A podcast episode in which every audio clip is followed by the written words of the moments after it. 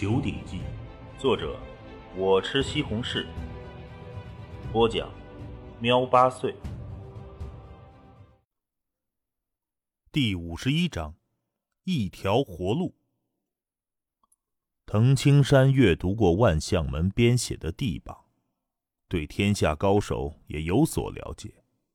在九州大地上，像白马帮洪四爷，是属于后天顶峰中极为厉害的高手。他成立白马帮，麾下肯定也有一群内劲高手。这铁山帮竟然敢跟白马帮抗衡，也有一些内劲高手吧。不过，马贼毕竟是马贼，吸引不到真正的强者。这些恐怕都是在各自宗派不得志，才出来加入强盗土匪的内劲高手。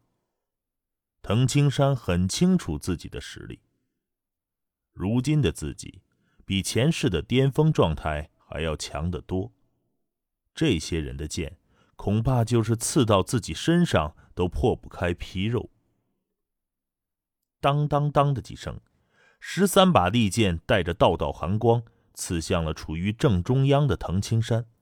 藤青山手中长剑陡然舞动，仿佛一阵旋风席卷过周围，竟然在一瞬间同时抵挡住了所有的利剑。好枪法！观看这一幕的铁山帮二当家眼前一亮。不过，这枪法，我过去竟然没有见过。到底是哪一派的宗法？这二当家不可谓不见多识广，许多宗门的枪法路数他都见过，可却看不穿藤青山的枪法。藤氏一族的族人们都揪心的看着这一幕，在他们眼中，那十三名男子的长剑仿佛急雨一样接连不停，他们唯恐藤青山慢上一丝被刺到。青山。母亲紧张的很，娘，哥他是最厉害的。旁边的青羽却是很相信他的哥哥。不但藤氏一族人关心，那铁山帮的马贼们也很重视这场厮杀。如果他们输了，那可是件很丢面子的事儿。藤青山和十三剑手彼此厮杀许久，骑在赤火马上的二当家脸色一沉，喝道。快点解决！厮杀上这么久还没有伤到藤青山，这令二当家有些不满。藤青山其实一直在观察对方剑法，毕竟来到这个世上，他还没有真正的和内家高手交过手。这剑法倒也不错，一招一式如行云流水，彼此相互连接，特别是灌输内劲后，威力也真够大的。不过很明显，这些剑手都还处于行的阶段，没琢磨到真正的剑法之意蕴。藤青山的枪法看似复杂，实际上从头到尾他施展的都是同一招混元一气。藤青山练枪练的是意，意对了，那随意的招式都含有莫大的威能。也就这么些剑招。创造着剑阵的人很是了得，可是这些人使用起来威力也就一般般。藤青山在心中暗道：“乱剑士！”持剑的十三人中为首的一人喝道。顿时，十三柄利剑的剑影密集的宛如十三朵银色的花朵，覆盖向了藤青山。处于剑阵中央的藤青山猛地喝一声：“撒手！”十三名剑手只感觉到藤青山手中那杆长枪蕴含的力量一下子大到了不可思议的地步，仿佛巨石砸在他们的长剑上一般。只听得哐哐哐哐一阵乱响，十三柄长剑都跌落在了地上。怎么会？怎么会？十三名剑手惊恐地看着中央的藤青山，他们的右手颤抖着。虎口都裂开了，鲜血直流。寂静，练武场上众多马贼都惊呆了。铁山帮内能骑青鬃马的几乎都是内劲高手，十三名高手的联击竟然被打败了，这太不可思议。藤青山则是大步走向自己的族人，那些马贼们畏惧的连忙让开一条路，让他回到了族人群中。好，打得好！滕家庄的一群族人们却是欢腾了起来，一个个激动的很。青山做得好！外公滕云龙也是拍了拍滕青山的肩膀。滕青山笑笑，随后转头看向了后面的族人。微微一伸手下压，族人们就安静了下来。二当家，那十三名剑手都惭愧低声的走到了二当家一旁。二当家脸色难看，低喝一声：“还不上马，在这丢人现眼吗？”那十三名剑手立刻退到了旁边去，而二当家则是看向了藤青山，哈哈大笑起来。哈哈哈！哈好好好枪法。那你伤我手下的事情也就作罢。二当家骑在赤火马上，居高临下笑着说：“你们滕家庄交我铁山帮一笔年钱，我们就走人。”年钱？滕青山问：“敢问二当家，这年钱是多少？”也是听那十三剑手称呼二当家滕青山，才知道这来人呐，正是铁山帮中三位当家中的二当家。传说铁山帮三位当家中，实力最强的是大当家。一人二两银子。这二当家朗声道：“二两银子，这这不是吃人吗？怎么这么高啊？”还让不让我们活了？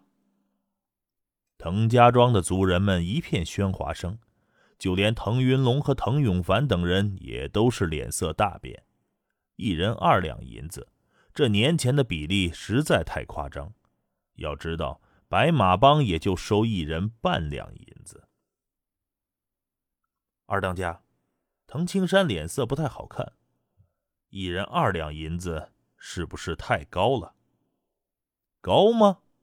你们滕家庄啊，是周围有名的富裕庄子。你们一个庄子应该有两千多人吧？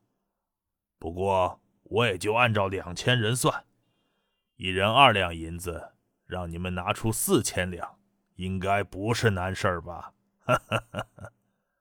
二当家冷笑着说：“那大李庄等一些穷庄子，我们都是按二两银子一人收的。”今天我是给小兄弟你面子，才只收你们一人二两的。藤青山终于明白，为什么黑木桩会聚焦导致涂装了，因为这铁山帮实在太过贪婪。要知道，藤家庄的宗族库房余钱估计也就近两万两左右，呃，当然还有雪貂皮和狼王皮。可如果不是藤青山，那就没有雪貂皮和狼王皮，甚至于连扬州盐商那一笔生意，估计也会被吞没掉一万两银子。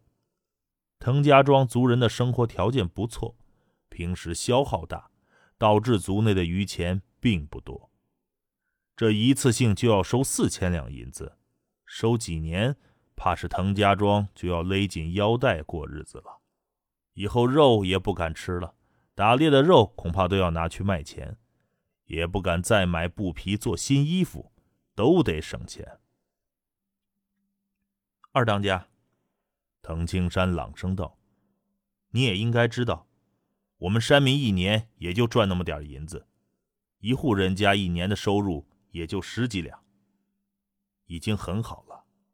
可是正常的吃喝就要花去一半，而一户人家一般有四五口子。”你们铁山帮一人就收二两，那一户人家你可就是收到了近十两银子。白马帮再收年费，那我们还剩多少？二当家，你让我们族人怎么活？藤青山是族内猎人队的首领，族内给予的月俸是十两银子，一年就是一百二十两。这已经是整个庄子最高的了。猎人队首领、枪法大师傅、第一打铁匠，这三人的月俸是最高的，而一般的族内壮汉月俸也就一两银子，一年十二两，这在平民中算是不错的了。而一户人家中，一个壮汉要养女人、孩子和老人，女人种田，除了供家里吃，也就能分到两三两银子罢了。一户人家一年的收入并不高，过去只有缴纳白马帮的钱，滕家庄的族人们还能好好过日子。可是如果缴纳了铁山帮的高额年费，那以后恐怕吃喝都成问题了。哼，别在这儿废话！高坐在马上的二当家脸色一沉。那大李庄一人二两银子都交得起，你们就交不起了？青山，滕云龙拉了拉滕青山的手臂，靠近了滕青山，压低声音小声道：“这个二当家实力太强，一锤就轰掉了我们庄子的大门。”绝对有万斤之力，不好惹呀！四千两银子，我们暂且忍一忍，先交给他们。这白马帮和铁山帮，肯定有一天会分出胜负的。哈哈哈哈！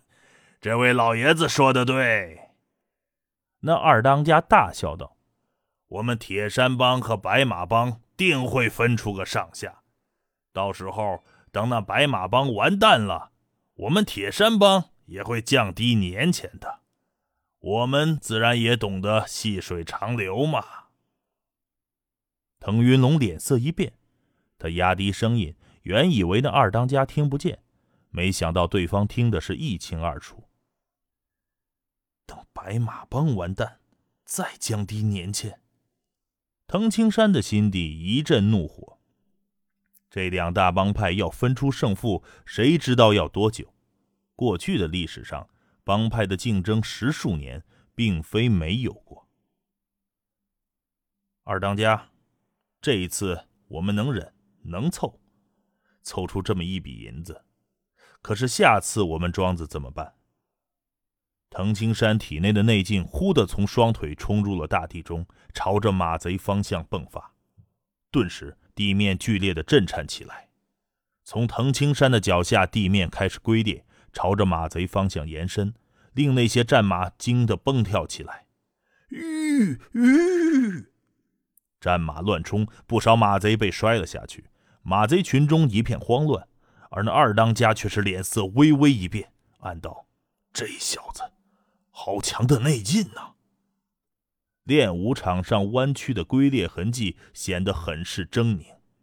滕青山盯着这二当家，目光锐利，声音低沉。二当家，还希望你能给我们滕家庄一条活路啊！